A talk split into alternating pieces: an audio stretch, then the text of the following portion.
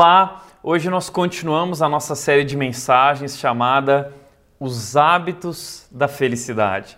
E nós estamos nessa série olhando para essa carta de Paulo aos Filipenses, uma carta que se encontra no Novo Testamento na nossa Bíblia e é sem dúvida um livro muito especial. Ela é conhecida como a Carta da Alegria, porque nessa carta Paulo ele abre o seu coração com a igreja de Filipos e ele compartilha com essa igreja qual o segredo da sua alegria.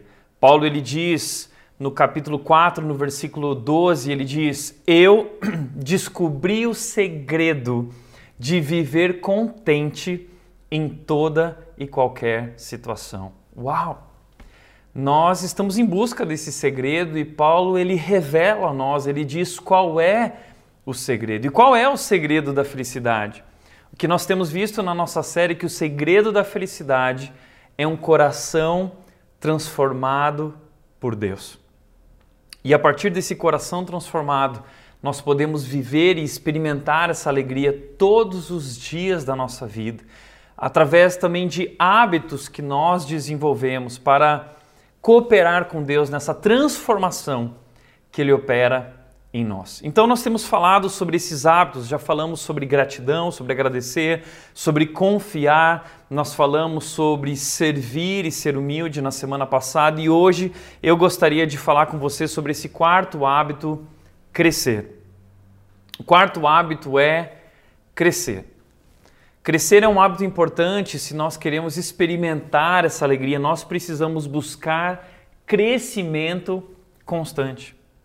Deixa eu te mostrar um texto que eu sempre achei muito interessante nessa carta, que é Filipenses, capítulo 2, versículo 12, que diz o seguinte: Trabalhem com afinco a sua salvação, obedecendo a Deus com reverência e temor. Esse texto ele sempre me instigou muito. Por quê? Porque ele fala algo que no começo para mim foi muito difícil entender. Ele diz: trabalhem com afinco a sua salvação. Como assim?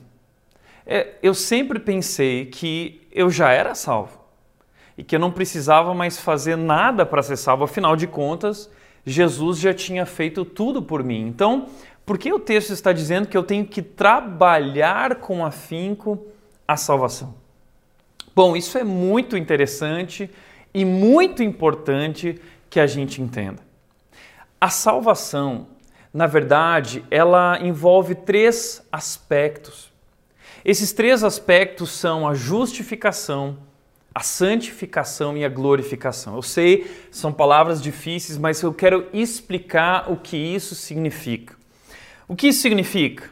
A justificação significa que nós somos salvos da condenação do pecado nós também estamos sendo agora salvos do poder do pecado na santificação. Então, fomos salvos da condenação na justificação e agora estamos sendo salvos do poder do pecado na santificação e por último, seremos salvos da presença do pecado na glorificação. Eu sei que isso é bem complicado, mas eu quero te mostrar isso através de uma outra imagem. Esses três aspectos da nossa salvação. O primeiro deles é a justificação. Romanos 8, capítulo, vers, capítulo 8, versículo 1 diz: ah, Já não há mais condenação para aqueles que estão em Cristo Jesus. Ou seja, na justificação nós somos justificados. O que é isso? Jesus Cristo, através do que ele fez na cruz, nos declara justos. Ou seja, sem culpa, já não há mais condenação.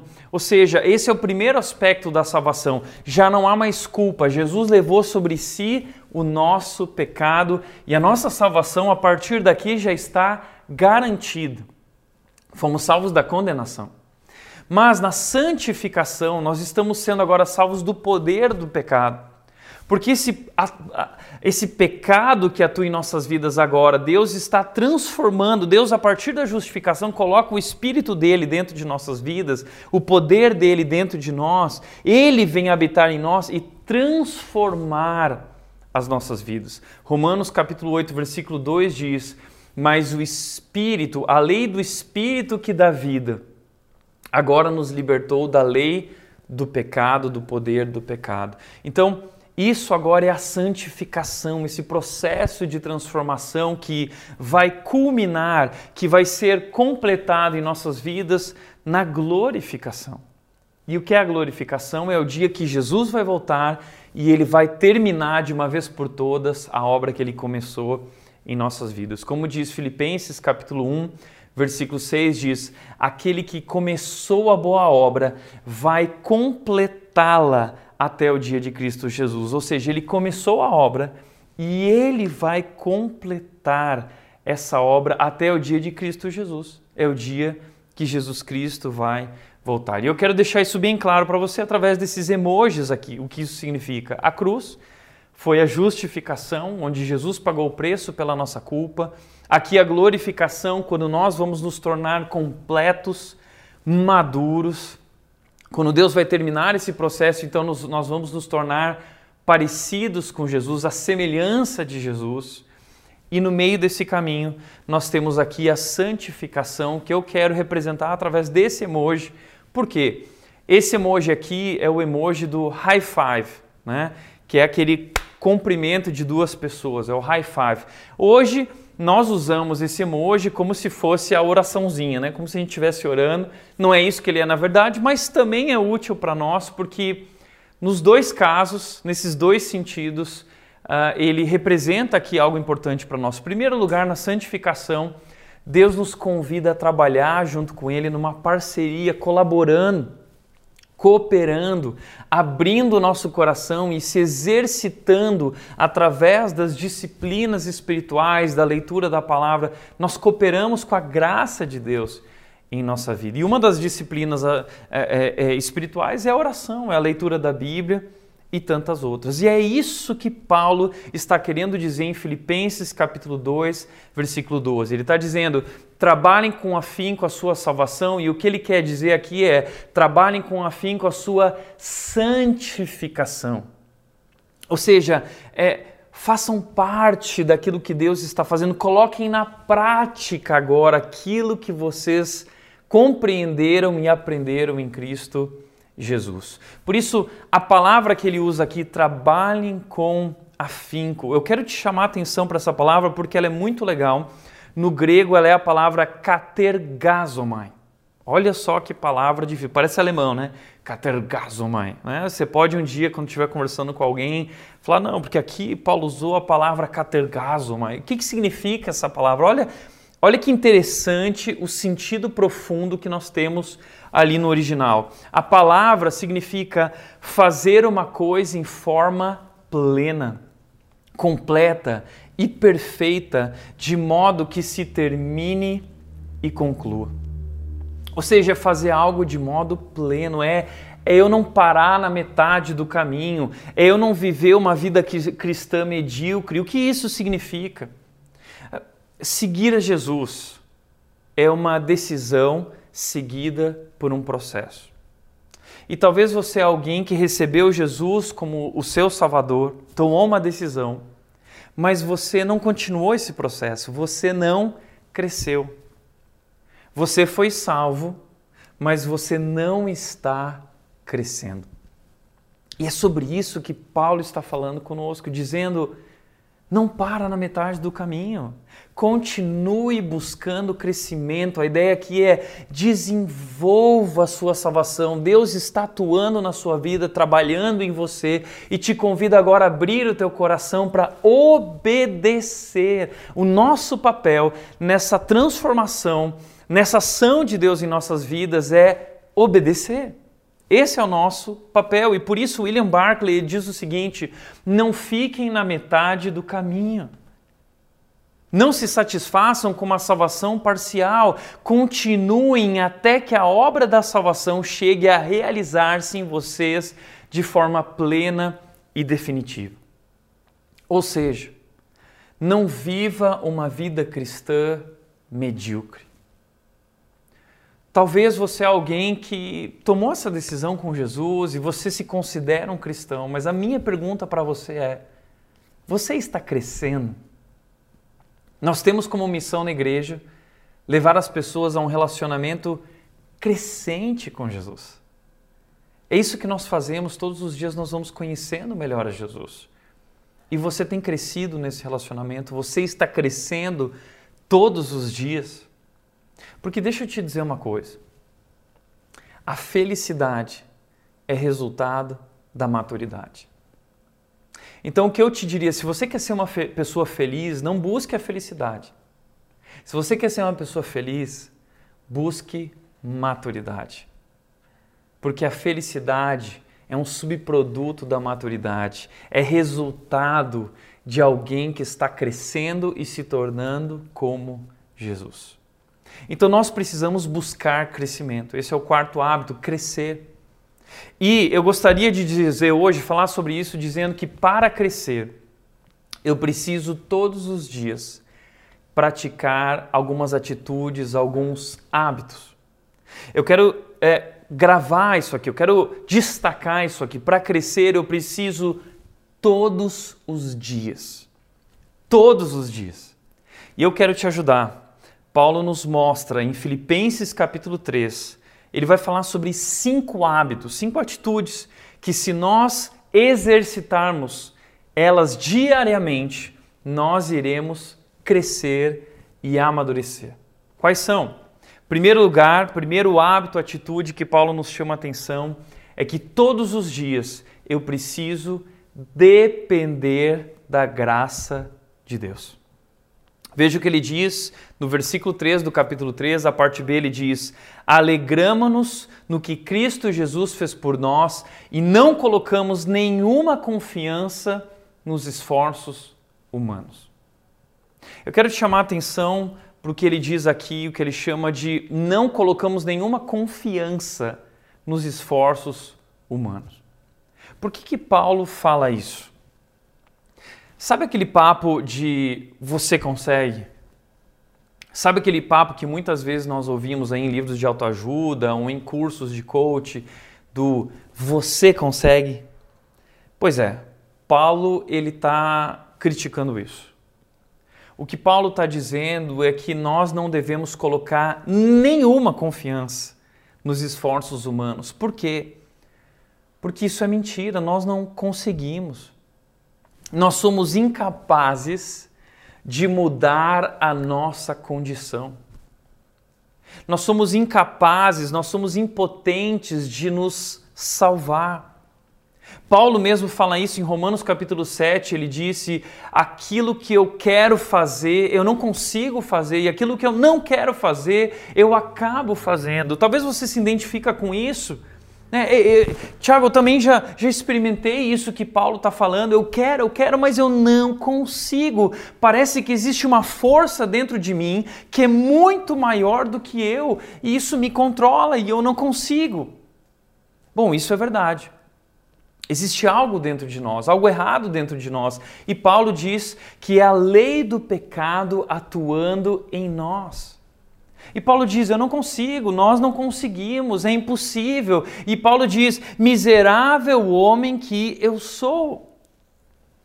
Mas aí Paulo diz o seguinte: Mas o que não era possível para mim, Jesus Cristo fez por mim, Jesus Cristo fez por nós aquilo que nós não conseguimos. E graças ao que Ele fez na cruz, porque Ele é Deus e deu a sua vida em nosso lugar. Então, Paulo diz em Romanos capítulo 8, versículo 1, ele diz: Agora, pelo que Ele fez, já não há mais condenação para aqueles que estão em Cristo Jesus, e através agora do Espírito uh, que Ele colocou em nós, nós somos libertados do poder da lei, do pecado e da morte. Ou seja, eu não consigo.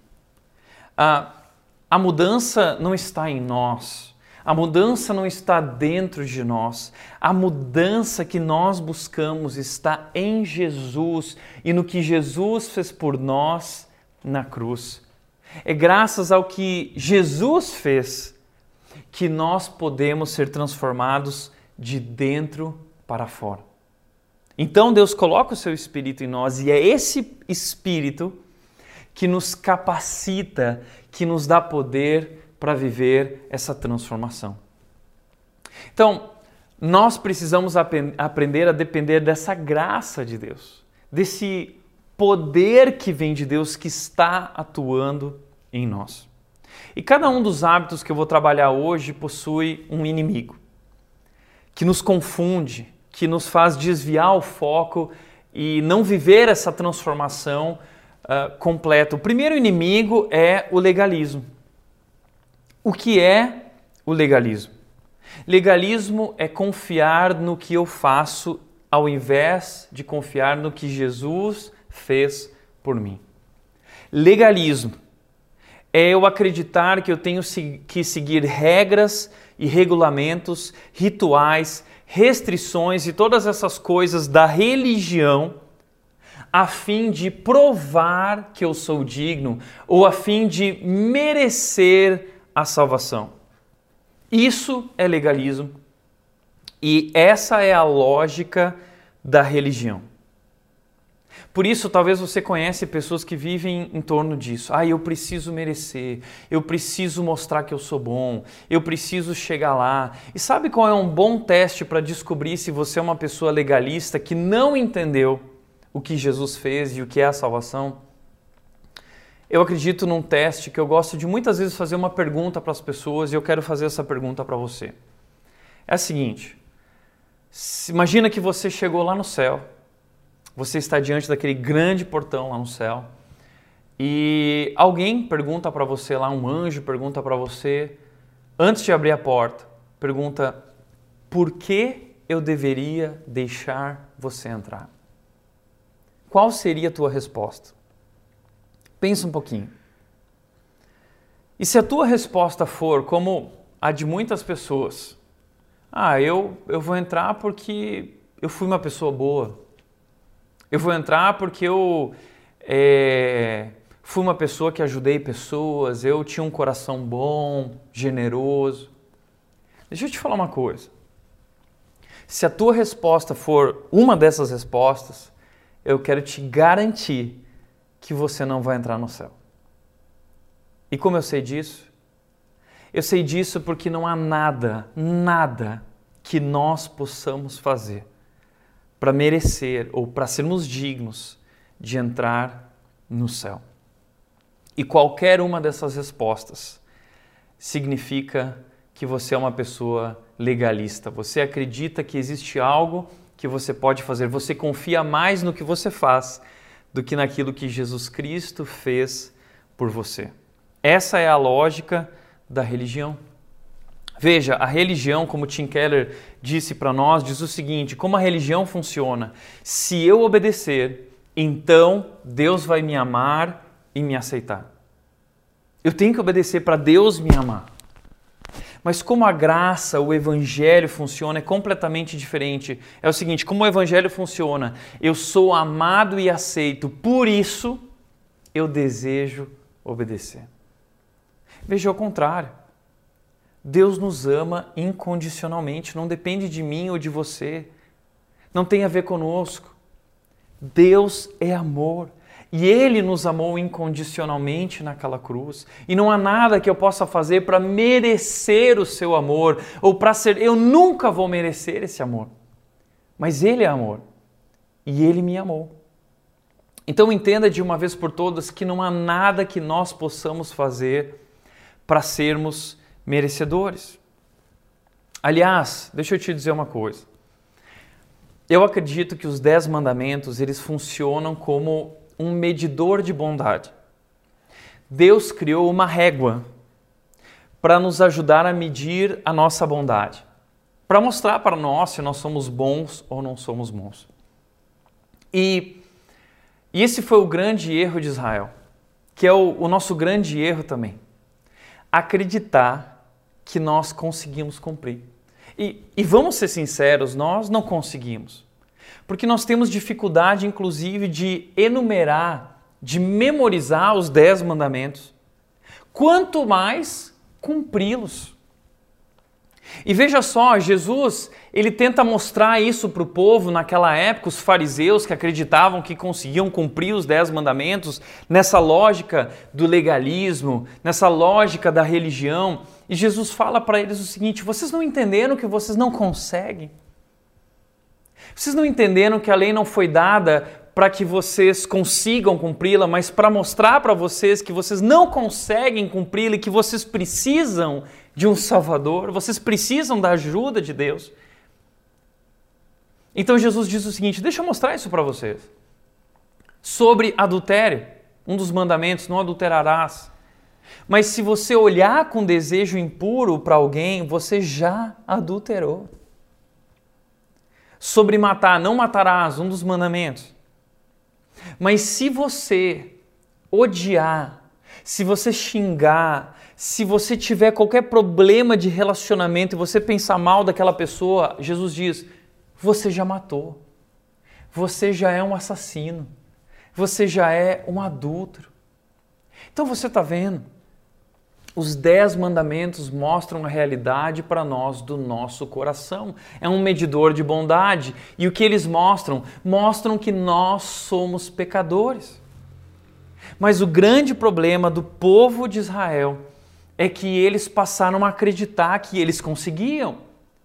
E então eles usavam máscaras e eles faziam de conta que eles conseguiam. E eles foram criando, além dos dez mandamentos, muitas outras leis e mandamentos, o Talmud, com mais de 413 mandamentos, eles tinham uma série de regras e eles eram extremamente criteriosos nessas regras, nesse cumprimento das regras, e eles achavam que eles eram bons. Lembra daquele garoto, jovem rico, que se encontra com Jesus e o jovem diz para Jesus o seguinte: Bom, é, Jesus, o que eu preciso fazer para merecer a vida eterna? Porque eu já honrei meus pais, porque eu faço isso, porque eu faço aquilo, porque eu faço aquilo outro.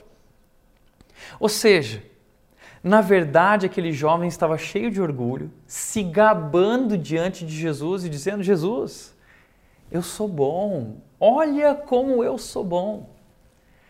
E aí Jesus quer dar um choque de realidade nele e dar um banho de água fria nele, tentando mostrar a verdade para ele de que ele não é bom e de que ele não consegue cumprir realmente os mandamentos. Porque ele diz para aquele jovem o seguinte: então vai, vende tudo que você tem e depois me segue. E diz que o jovem ficou muito triste, magoado, chateado e foi embora. Sabe por quê? Porque aquele jovem estava descumprindo o primeiro mandamento. E o primeiro mandamento qual é? Amarás o Senhor teu Deus de todo o teu coração. E sabe, aquele jovem não amava Jesus de todo o coração, porque ele amava mais o dinheiro. E Jesus mostra isso para ele. E aí os discípulos viram para Jesus e dizem o seguinte: Nossa, Jesus, mas você pegou pesado. Então, se for desse jeito, quem consegue? Aí Jesus diz: É isso mesmo.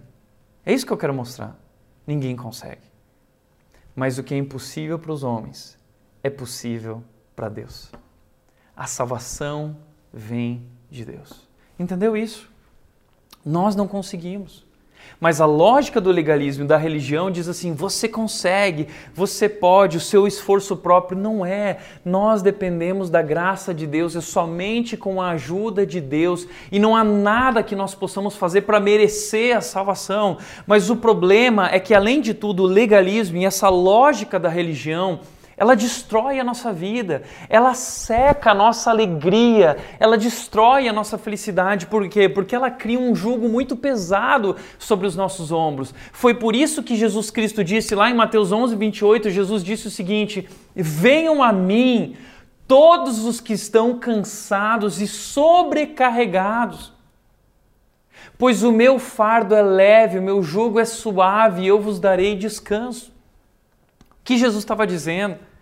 Aquelas pessoas estavam vivendo debaixo desse jugo, dessa opressão da religião, é, debaixo dessa ótica do judaísmo antigo, desses homens que acreditavam que podiam cumprir os mandamentos e agradar a Deus e merecer o favor ou a salvação de Deus. Só que as pessoas não estavam conseguindo e elas estavam cansadas, eram tantas regras, tantas imposições, tantas restrições, e isso foi destruindo a vida das pessoas. E aí Jesus então vem ao mundo e diz: Venham a mim, todos os que estão cansados e sobrecarregados. Eu vou dar descanso para vocês, pois o meu jugo é suave. Qual é o jugo de Jesus? É a graça. É a graça de Deus que nos salvou. E nós só alcançamos essa graça quando nós reconhecemos que não conseguimos. Quando nós, em humildade, reconhecemos que não somos capazes. Então nós nos rendemos a Jesus como nosso Salvador. E Ele faz por nós, Ele fez por nós aquilo que nós não poderíamos fazer. Por isso, Paulo diz: não coloque a sua confiança nos esforços humanos, mas no que Jesus Cristo fez. E aí, Paulo diz no capítulo, no versículo 9 do capítulo 13, ele diz: Não conto mais com a minha própria justiça, porque eu não consigo que vem da obediência à lei, eu não conto mais com isso, mas sim com a justiça que vem pela fé em Cristo. Ou seja, eu não conto mais com o que eu faço, agora eu conto com a, a, a justiça que vem pela fé em Cristo, pois é com base na fé que Deus nos declara justos. Não é com base no que nós fazemos, é com base na fé que nós somos declarados justos. Então é por isso que eu quero dizer que a primeira coisa, o primeiro hábito, atitude que nós precisamos ter todos os dias se nós queremos crescer é compreender que nós dependemos completamente da graça de Deus e abrirmos nosso coração para experimentar e descansar nessa graça. E aí Paulo ele diz o seguinte: aliás, entenda uma coisa, o que Deus quer de nós não é religião. Deus quer de nós um relacionamento. Deus não quer de você que você cumpra rituais.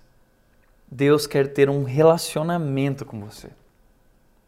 E a partir desse relacionamento, ele quer transformar a tua vida de dentro para fora. Então a transformação na nossa vida, ela não acontece com você dizendo assim: "Ah, eu vou cumprir regras, rituais, mandamentos". Não. A transformação da nossa vida vem quando nós decidimos buscar um relacionamento com Deus. E a partir desse relacionamento, nós somos transformados de dentro para fora. Por isso, Paulo, ele continua dizendo no capítulo 2, no versículo 13, ele diz o seguinte: Pois Deus está agindo em vocês, dando-lhes o desejo e o poder de realizarem aquilo que é do agrado dele. Então entenda, tudo começa em Deus, toda essa transformação vem de Deus. E é Ele, porque eu não consigo, mas Ele coloca o poder dele na minha vida e através desse poder ele me dá o desejo agora e ele me dá o poder agora para que eu possa viver essa transformação de fato. E olha só que interessante essa palavra, pois Deus está agindo. Essa palavra Deus está agindo é uma palavra no grego, no original, que é energeu. Sabe que palavra é essa? É de onde vem hoje a palavra no português energia. Essa palavra significa que Deus está nos dando poder, ou lá no original diz que a palavra aqui é energizar, ou seja, a gente tem que tomar cuidado com essa palavra energizar, que hoje é usada por aí de maneiras erradas, mas espiritualmente Deus está nos dando energia e poder para que nós possamos obedecer, para que nós possamos ter uma nova vida como essa vida que Ele nos chama a viver da sua vontade que é boa, é agradável. Agora nós podemos, porque Ele nos capacita. Mas, através do que Ele faz em nós, nos dando esse poder de transformação, Ele nos convida a abrir o coração e participar disso através de o que eu chamo de, nós chamamos na vida cristã de disciplinas espirituais. E um dos melhores livros que eu já li a respeito desse assunto é esse livro do Richard Foster chamado A Celebração da Disciplina. É um excelente livro, é uma leitura bem. Uh, uh, muito conteúdo, uma leitura pesada, mas é um livro cheio de, de preciosidades e tesouros. E ele vai falar nesse livro sobre o caminho do crescimento espiritual. Se você gosta de se aprofundar, essa é uma excelente dica. E ele vai falar sobre essas disciplinas espirituais, o que ele chama de a graça, o caminho da graça disciplinado. O que seria? A nossa transformação vem pela graça de Deus. Mas Deus nos convida a participar. Isso é um mistério, mas Deus nos convida a colaborar com esse processo de transformação através dessas disciplinas espirituais. Como Paulo disse lá no livro de Efésios, ele disse no capítulo 5 Uh, ele, ele diz: deixem-se encher pelo Espírito de Deus, entoando cânticos, salmos e hinos, orando, aconselhando-se uns aos outros. Então, existem coisas que eu posso fazer onde eu abro meu coração para que o Espírito atue, o poder de Deus atue na minha vida, me transformando. E o Richard Foster diz o seguinte no livro. As disciplinas espirituais são meios pelos quais somos colocados onde Deus pode nos abençoar elas funcionam como um caminho que não produz a mudança interior. A mudança interior não é produzida pela minha atitude de ler a Bíblia, mas nos coloca onde, no lugar onde a mudança pode ocorrer. Ou seja, eu me coloco no lugar onde essa mudança acontece. Como disse também o Reinaldo Persinoto Júnior, ele disse sobre isso, certamente isso é um mistério. Mas podemos aceitar que a graça de Deus não dispensa a nossa colaboração e que a nossa colaboração nada pode fazer sem a ação da graça de Deus. Por isso, Paulo está dizendo: trabalhem com afinco a sua salvação. É sobre isso, é participem. Deus lhes deu poder, Ele está agindo em vocês. Agora coloquem em prática e desenvolvam isso. Mas nós podemos fazer isso na certeza do que Paulo diz em Filipenses capítulo 1, versículo 6, ele diz: "Tenho certeza de que aquele que começou a boa obra vai completá-la até o dia de Cristo Jesus". Olha só, aquele que começou a obra na justificação, ele vai terminar essa obra até o dia que Cristo voltar. Sabe o que isso significa? Que não importa o que aconteça, Deus não vai desistir de você. E a obra que ele começou na sua vida, ele vai completar. E sim, um dia, um dia, nós seremos como Jesus. Um dia, essa é a promessa, nós seremos completos. Nós seremos maduros. E vamos experimentar uma alegria indizível, incomparável, que é resultado de uma vida completamente transformada por Deus. Por isso, depender da graça de Deus todos os dias, porque só assim que nós podemos crescer. Segunda coisa que eu diria é lembrar o que realmente importa. Todos os dias, se eu quero crescer, eu preciso lembrar o que realmente importa. Paulo diz em Filipenses capítulo 3, versículo 7, ele diz: eu pensava que essas coisas eram valiosas, mas agora as considero insignificantes por causa de Cristo. Paulo dedicou sua vida inteira para ser alguém excelente no judaísmo. Paulo era um dos maiores fariseus, alguém que passava o dia estudando a Bíblia e lutando para cumprir aqueles rituais do judaísmo. E ele estudou com Gamaliel, ele se preparou, ele fazia parte do Sinédrio em Jerusalém. Paulo era alguém extremamente importante na cultura judaica, muito conhecido com altas credenciais, altos títulos, muito reconhecimento. Mas ele diz que no dia que ele conheceu Jesus, tudo isso perdeu valor. Tudo isso para ele não era nada. Porque ele descobriu algo realmente importante e valoroso. Sabe como você sabe se você foi realmente salvo? Você sabe se foi salvo se os teus valores mudaram. Porque quando nosso, nós conhecemos Jesus, os nossos valores mudam. O que importa para nós muda. Aliás, é impossível conhecer Jesus e continuar sendo o mesmo. Eu ouvi essa frase uma vez de um maçom alguém que havia se convertido, conhecia, era chefe da loja maçônica em Vinhedo, o Luizão, e ele conheceu Jesus. E ele abandonou tudo, deixou tudo para trás. E aí eu perguntei, me conta essa história. E ele disse essa frase: Tiago, é impossível conhecer Jesus e continuar sendo o mesmo. Porque quando nós conhecemos Jesus, todo o restante perde a graça. Então, nós precisamos todos os dias lembrar disso, que realmente importa, porque uh, você já percebeu como é fácil perder o foco com coisas pequenas e não importantes?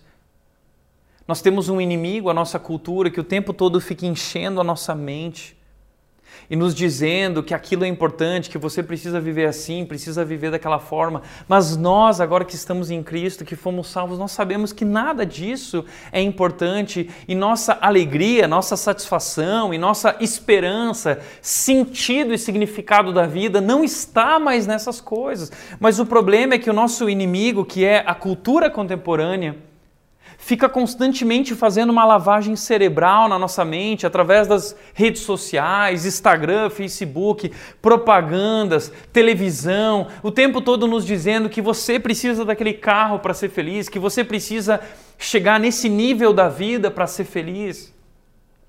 Mas a gente precisa lembrar constantemente do que Paulo disse aqui. Ele continua dizendo, depois do versículo 7, no versículo 8, ele diz: Por causa dele, por causa de Jesus, Deixei de lado todas as coisas e as considero menos que lixo, a fim de poder ganhar a Cristo.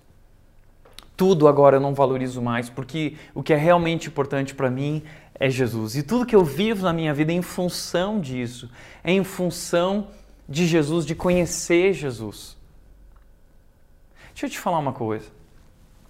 Você já experimentou um relacionamento com Jesus?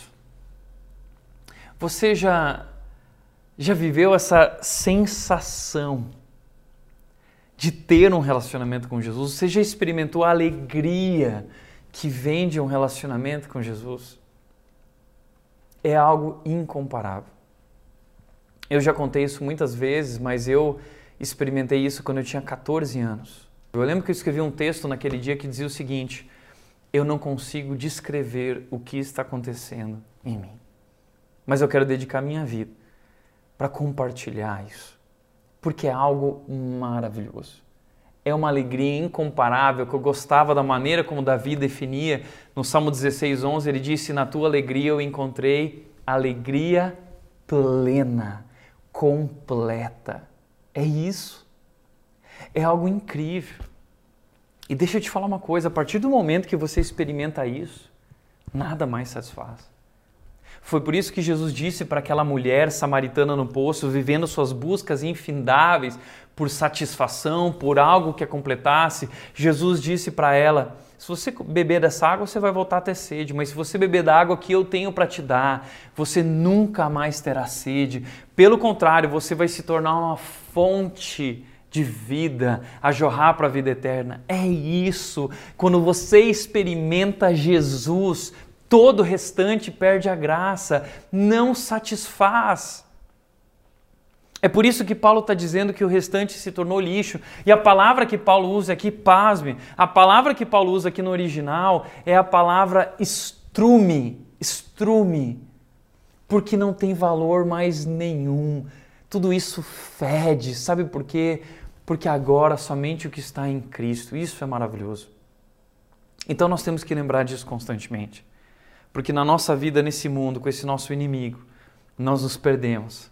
A gente acaba se conformando, como Paulo diz, não se conformem ao mundo, não se conformem à cultura contemporânea, mas renovem a mente, mudando a sua maneira de pensar, para que possam experimentar a vontade de Deus que é boa, agradável e perfeita. Eu gosto muito do que disse o C.S. Lewis quando ele disse: tudo que não é eterno é eternamente inútil. Tudo que não é eterno é eternamente inútil. Terceiro hábito que Paulo nos convida a desenvolver e atitude se nós queremos crescer é conhecer melhor a Jesus. Paulo diz: Quero conhecer a Cristo e experimentar o grande poder que o ressuscitou. Quero sofrer com Ele, participando de Sua morte. Entenda isso. Nós somos criados para um relacionamento com Deus e nós só seremos felizes assim. Nós só seremos felizes quando nós vivermos esse relacionamento com Deus. João 17, capítulo 3, João 17, versículo 3, eh, Jesus Cristo disse que a vida eterna é conhecer a Deus e a Jesus Cristo a quem ele enviou. Ou seja, a vida eterna, a vida abundante está em conhecer a Deus e a Jesus Cristo, que é o nosso Salvador e Senhor, e nós vamos passar toda a eternidade conhecendo a Deus. E é assim que nós crescemos e nos tornamos mais parecidos com Jesus. Por isso, Paulo diz: Eu quero conhecer a Cristo e eu quero experimentar esse grande poder que o ressuscitou, eu quero sofrer com ele. Quando Paulo diz eu quero sofrer com ele, ele está dizendo o seguinte: assim como Jesus morreu, eu também quero morrer para mim, porque eu quero experimentar o seu poder transformando a minha vida de dentro para fora. Essa é uma experiência incrível que você precisa viver se você quer crescer. Viver um relacionamento. É, o que eu estou falando aqui não é acreditar em Deus, eu estou falando em conhecer a Deus. Não é sobre acreditar em Deus. O cristianismo não é sobre você acreditar em Deus. O cristianismo é sobre você conhecer Jesus e ter um relacionamento com Ele e experimentar o seu poder na sua vida, que transforma a sua vida e faz o inacreditável. Porque o mesmo poder que ressuscitou Jesus é o poder que atua em nós, transformando as nossas vidas de dentro para fora. Essa experiência é incrível, mas você só vai viver essa experiência se você buscar um relacionamento com Jesus e se você conhecer Jesus de fato. E por isso Paulo está dizendo: eu quero conhecer a Cristo mais e mais e experimentar todos os dias esse poder, o mesmo poder que ressuscitou Cristo, agindo na minha vida e me transformando. Agora, deixa eu dizer para você: esse seu relacionamento com Deus não vai crescer a menos que você, como qualquer outro relacionamento, invista tempo para esse relacionamento. É como o casamento. Você não vai crescer no casamento, no seu relacionamento com a sua esposa, marido ou cônjuge, se você não investir tempo nesse relacionamento. Talvez esse é o problema do seu casamento hoje, talvez esse é exatamente o problema hoje da sua vida cristã, pela qual você está vivendo hoje um cristianismo medíocre, um cristianismo morno, porque você não tem tempo para Deus. Você não gasta tempo na presença de Deus. O buscando através da leitura da palavra, buscando conhecer Ele através da palavra, através da oração, se exercitando nisso que é o exercício ah, da piedade que Paulo chama. E o crescimento na nossa vida, entenda, não é algo que simplesmente acontece. O crescimento na nossa vida, ele é progressivo, ele é proposital, ele é intencional. Você precisa também buscar esse crescimento. Agora, o grande inimigo disso é uma vida ocupada. Se você está sempre ocupado e não tem tempo para investir nesse relacionamento, você não vai crescer. Você vai ficar estagnado. E a sua alegria vai ser drenada você vai perder o foco e você foi sufocado pelo mundo e pelo ativismo e você perdeu a chance de conhecer a Cristo e viver a maior experiência da sua vida. E é isso que destrói o nosso relacionamento com Deus, essa vida ocupada. Está fazendo tanta coisa.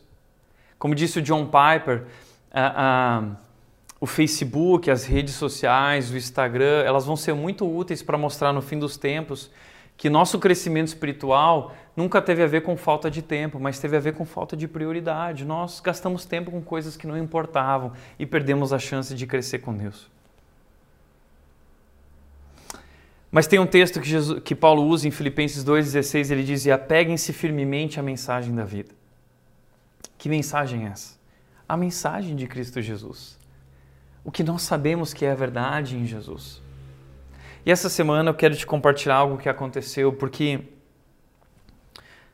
eu conheci Jesus ah, com 14 anos e, e, já conhecia, já tinha tomado uma decisão com Cristo aos 3 anos, mas com 14 foi minha grande experiência com Cristo e ali a partir dali tudo mudou na minha vida. E eu acho que meu maior sonho era poder crescer no meu casamento, conhecendo a Cristo com a minha esposa. Eu nunca esqueço do primeiro dia que eu e a Nath, no nosso namoro, nós sentamos e oramos. E eu lembro que a Nath orou por mim e eu fiquei tão emocionado naquele momento, eu chorei durante aquela oração, porque ali eu via nós dois juntos, buscando conhecer Jesus e crescendo juntos nesse relacionamento com Jesus. Mas essa semana aconteceu algo muito legal. Meu maior sonho, você sabe que a Nath está grávida, e meu maior sonho é que o nosso filho, nossa filha conheça Jesus. E assim como eu conheci. E nós vamos ter uma menina, ela se chama Melina, Mel. E essa semana a Nath ela está na 16 semana de gravidez e lendo sobre a 16 semana, eu descobri que na 16 semana o bebê já é capaz de ouvir, mesmo que na barriga ele já é capaz de ouvir o que está acontecendo lá fora.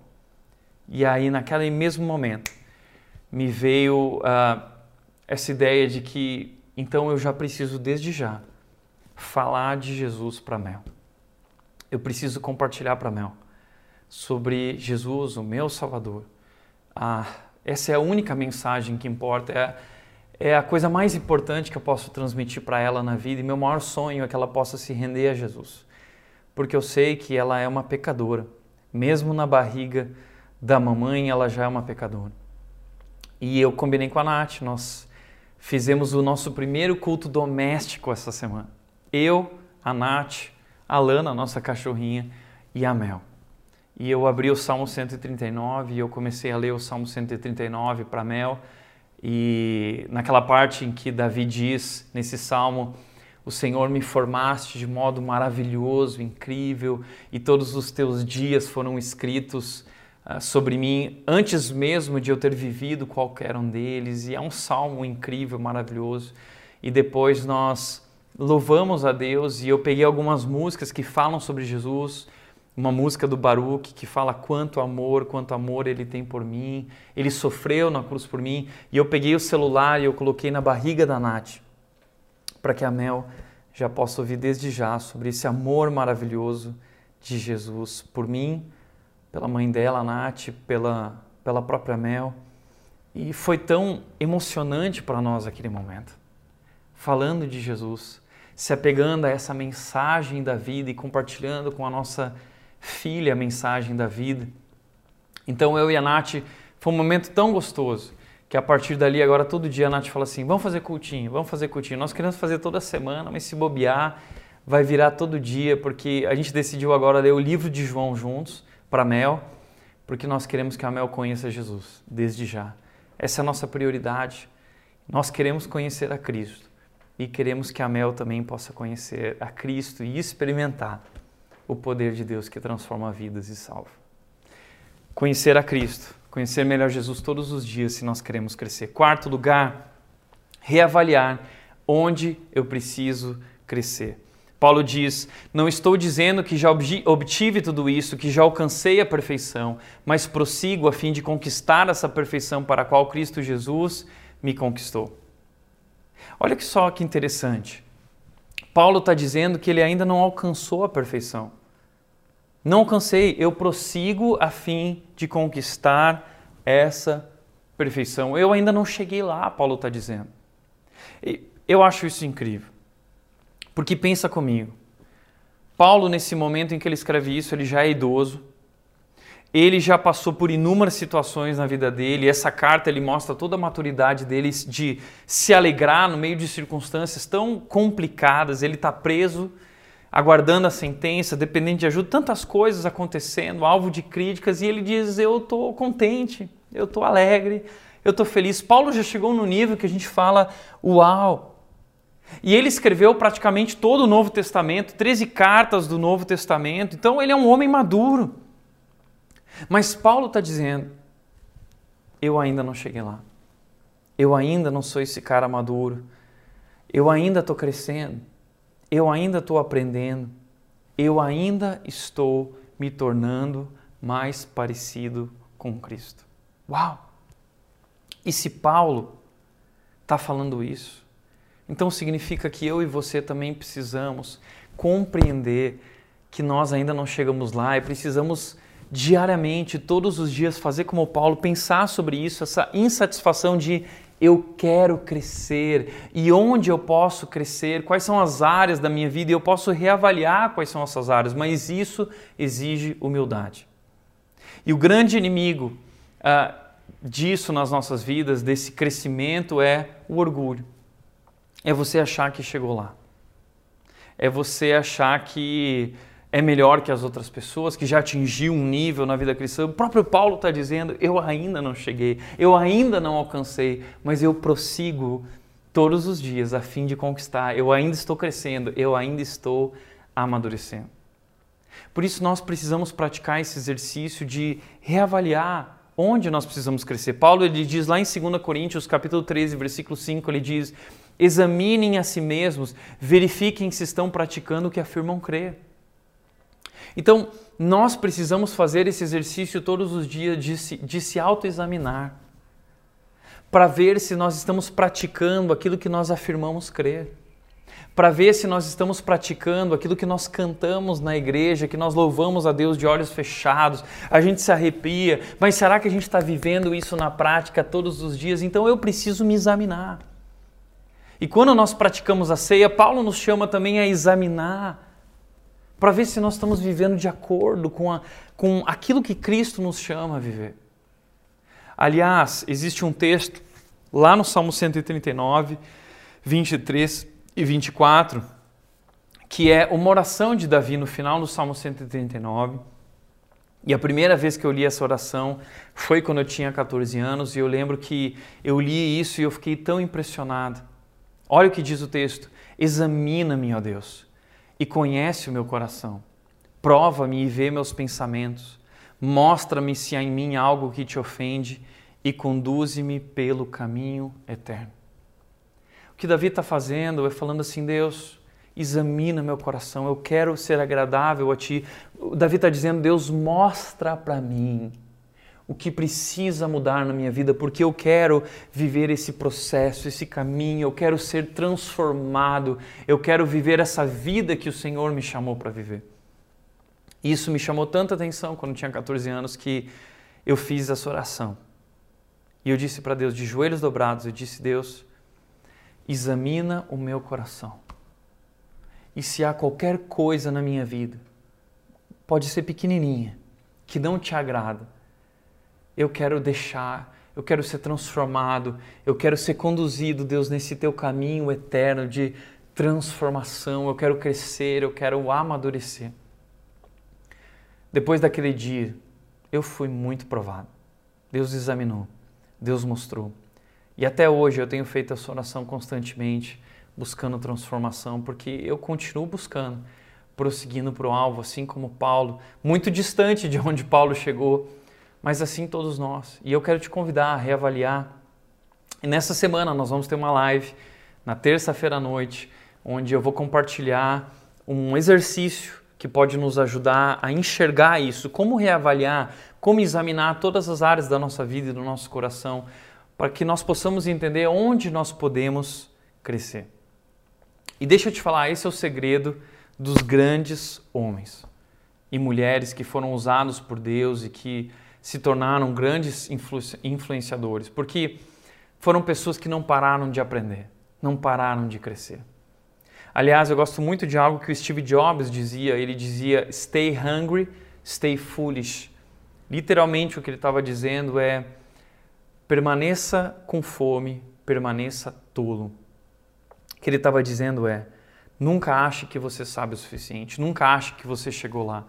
Permaneça tolo no sentido de que permaneça aberto a aprender e a crescer.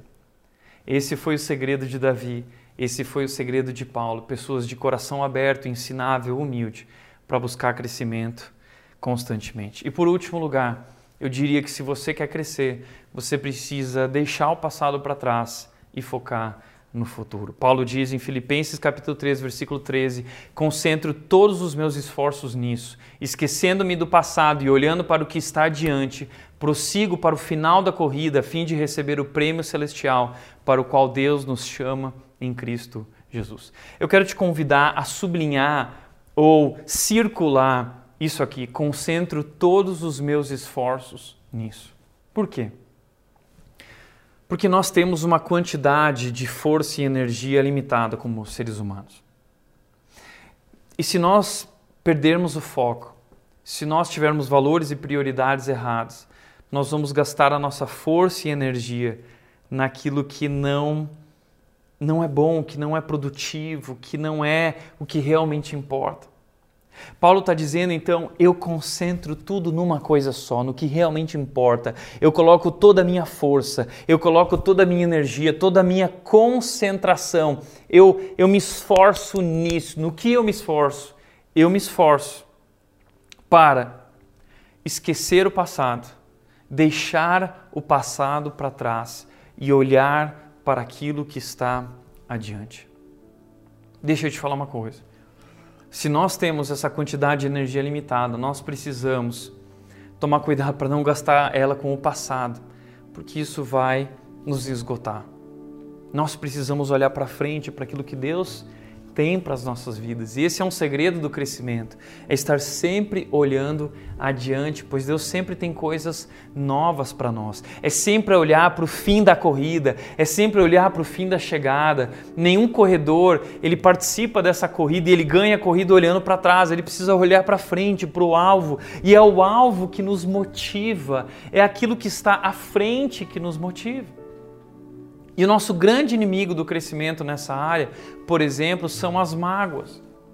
Pessoas que pararam de crescer porque estão presas ao passado, porque foram feridas, machucadas.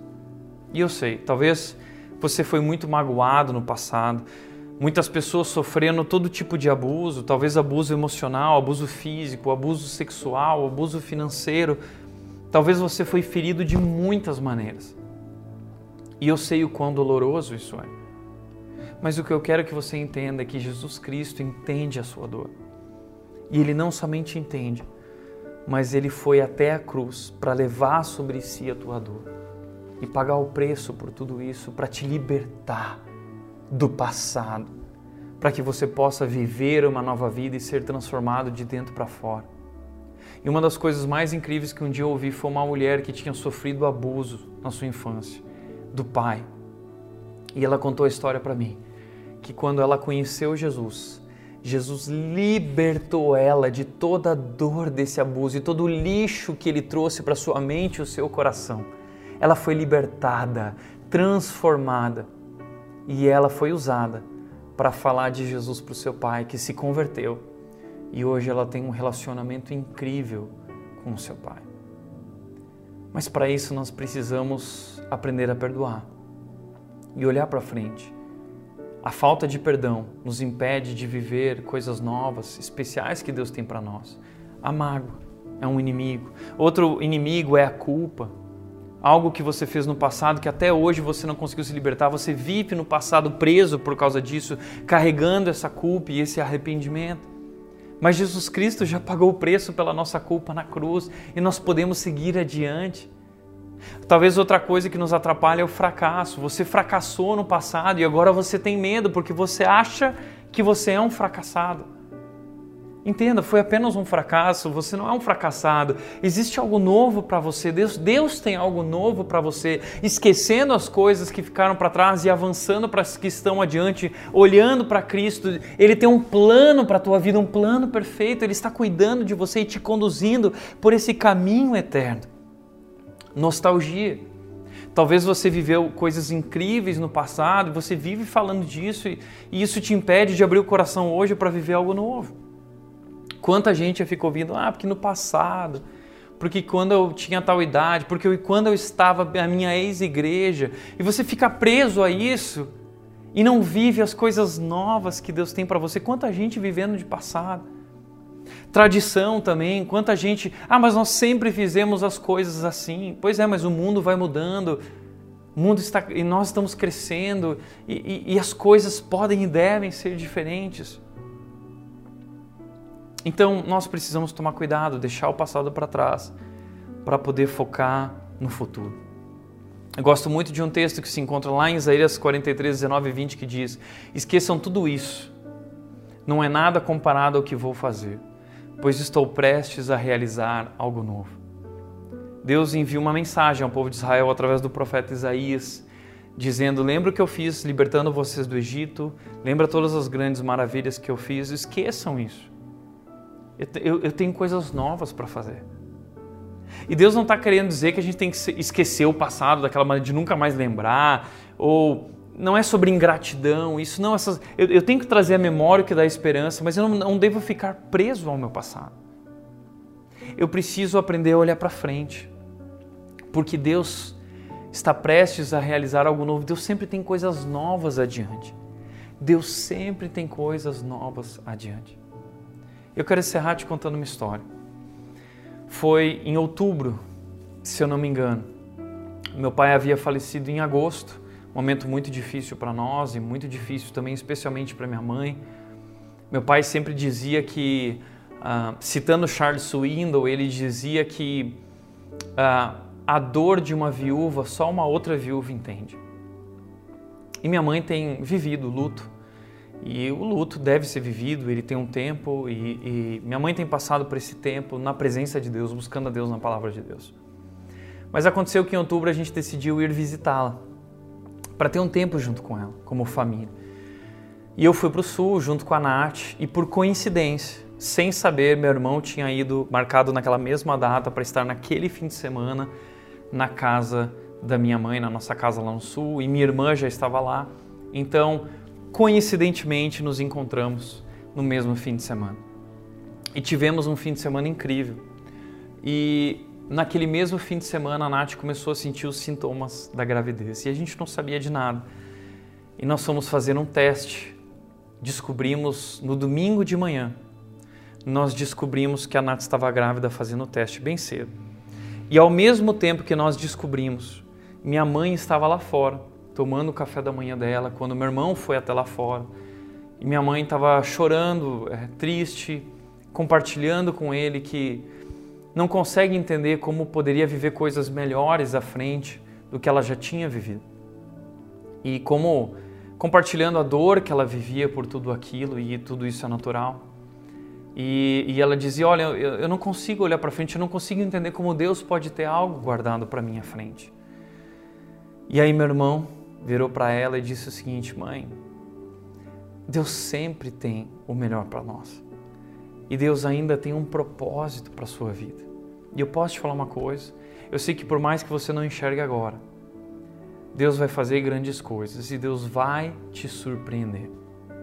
Você vai ver que notícias vão chegar que vão te mostrar que Deus está cuidando de tudo. E naquele exato momento, talvez 20 minutos depois dessa conversa, eu e a Nath fomos até lá fora para tomar café da manhã junto com minha mãe.